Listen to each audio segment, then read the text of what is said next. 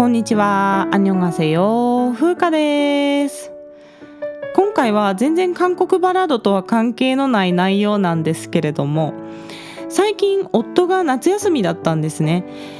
で夫の職場では7月から10月の間で交代で夏休みを取るんですけれどもお子さんがいらっしゃる方はですね7月8月を中心にお子さんの夏休みに合わせて休暇を取られるんですよね。で私たちは夫婦2人なので、まあ、いつでもいいっていうこともあって季節の良い秋に夫が休暇を取ったので今回は熊本県の阿蘇にグランピングに行ってまいりました。でこれがすごく良かったんでちょっと今回ラジオで紹介したいなと思って旅の話を今回はしてみます。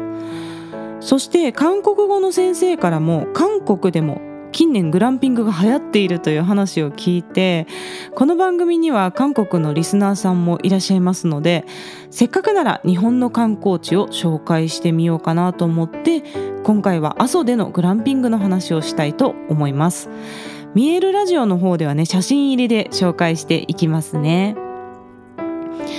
まず熊本県は九州のちょうど真ん中あたりに位置する県です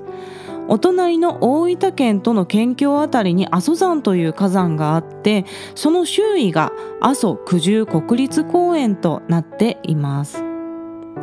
阿蘇山はカルデラ地形で有名な場所なんですね。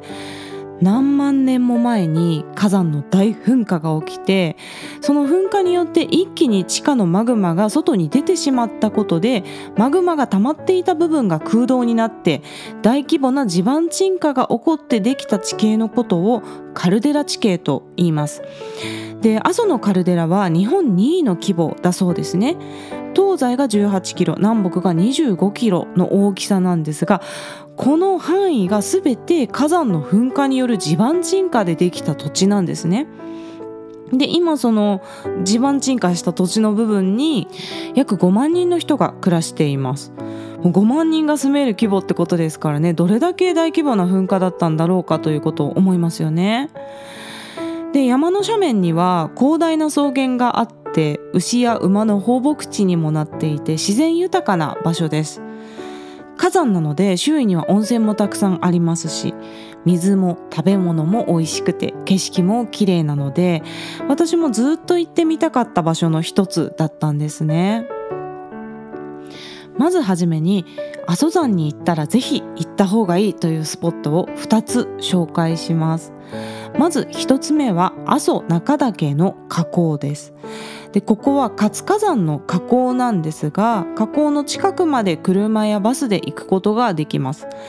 現在も常に火山活動は続いていますので時々石が飛んでくることがあるそうなんですね。なのでこの山の至る所にコンクリートのシェルターが設置されているんですがまたねその飛んできた石っていうのがあちこちに転がってるんですけどそれがね結構なサイズなんですよ。こんなの一つ当たっただけでも間違いなく死ぬなって思うサイズの石がゴロゴロ転がっててちょっと怖かったですね。やはり圧倒的な自然を目の前にすると人間の無力さというのを感じました。火口からは常に湯煙が上がっていて近づくと硫黄の香りもかなり強かったですね。日によっては火山活動が活発すぎて有毒ガスが多くて入場規制になることもあるようです。そして火口の周りには火山灰が積もり積もっていて植物が生えないというか生えられない植物が生きられない場所っていうのもあってそうするとね草も生えていないような永遠と灰色の大地が続いていてその中をまた自由に歩くことができるんですよね。自然の荘厳さと美しさを同時に感じられるような場所でここは非常におすすめでございます。続いてもう一つですね強くおすすめしたいのが草千里ヶ浜という場所です。ここは先ほど紹介した阿蘇中岳の河口から車で数十分の距離ですので同時に観光できる場所ですがここはね阿蘇山が一望できるとても広大な草原なんですね。本当に見渡す限りずっと草原で、草原の中にも小高い丘があったり水たまりになっているような場所があってですね景色が本当に素晴らしいです。で私はここが気に入りすぎてもう2日連続で訪れてですねひたすら草原の中を歩き回っていました。日によっては馬が放牧されてる日もあるんですね。そうするとね草を食べている馬の横を歩いて散歩することができます。ただあちこちにちょっと馬糞が落ちてるので踏まないようにねこれは下を見ながら歩く必要があるんですけれどもこの阿蘇山の火口も草千里ヶ浜も結構山の上にあるので風がいつも強くて天気も変わりやすいということで暖かい格好で行くことをおすすめします。私は10月中旬に行ったんですけれどもユニクロのウルトラライトダウンっていうあの丸めて持っていけるあのダウンを着てちょうどいいぐらいの気温でしたね。で今回私は熊本空港でレンタカーを借りて運転して旅をしたんですけれども日本で運転ができる方はぜひ車を借りてドライブすることをおすすめします。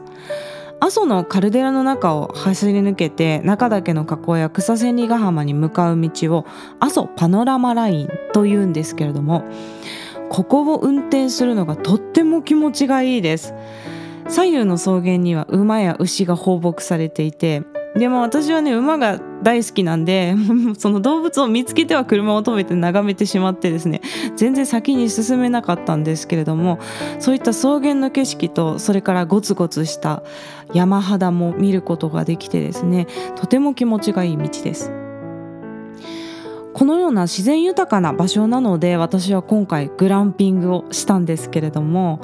まずねグランピングってって何かっていうとこれはグラマラス魅惑的なという意味の英単語ですね。それとキャンピングを掛け合わせた造語だそうなんですよ。で自然を楽しむ旅といえばキャンプなんですけどキャンプって自分でテント張って食事も準備して後片付けもしてみたいな。でいろいろアイテムも必要じゃないですか。初心者にはちょっとハードルが高いですよね。でそして正直に言うとあの面倒くさいっていう 気持ちもあって。でもホテルに泊まるんじゃなくてちょっと自然を楽しみながらキャンプに近いこともやってみたいなという旅行者のために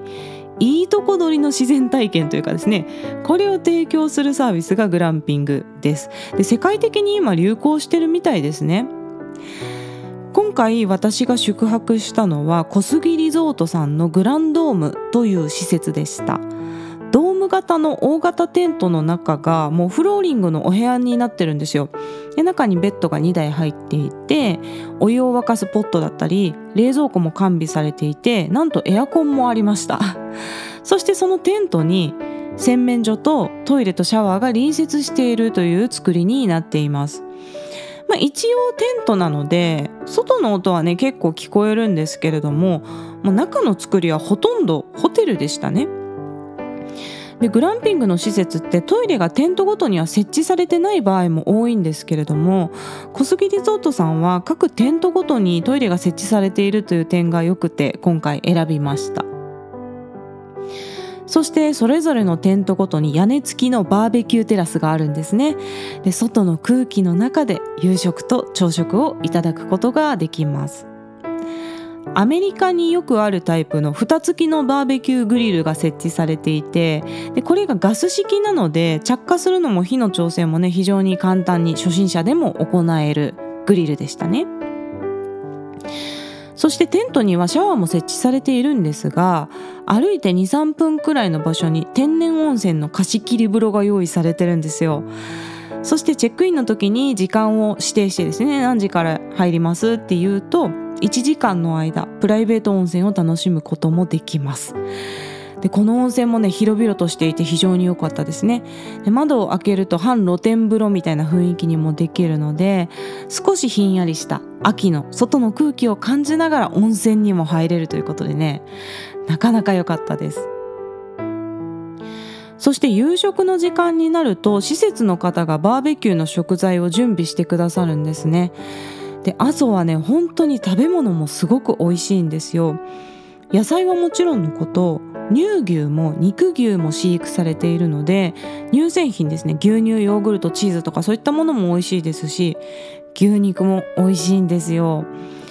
特に阿蘇赤牛という阿蘇の草原で放牧されている和牛がとっても美味しかったです。これね阿蘇山で昼間に草原で見た牛さんなんですよ。その放牧されてたのを見た牛さんを食べるってことになるので若干その姿が思い浮かんでですね複雑な思いはあったんですが赤みが多いお肉なんですね。で油は少なめで肉質はね柔らかめなんですけどしっかり弾力もある感じですね。で噛みしめるごとにお肉のうまみが口の中に広がってですね非常に美味しかったです。日本のいわゆる高級和牛って霜降りで脂が多いことが多いですよね。で私はちょっと肉の脂があんまり得意じゃないんですけれども赤牛はね赤身中心で本当に美味しいお肉でした。おすすめでございます。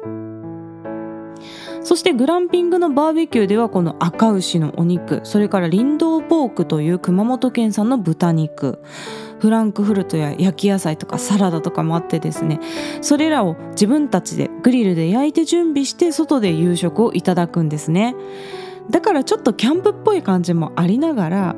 でも片付けは全部施設の人がやってくださるというね贅沢な体験でしたね。私が行った日は空がちょっと曇っていたんですけれども晴れていたら星がたくさん見えるそうで外のハンモックに寝転びながら星を眺めるのもねきっといい時間になると思います。夜は10時頃にはもうテントに入って静かにしましょうというルールがあるので誰もね騒いでる人はいなくて静かでよかったです。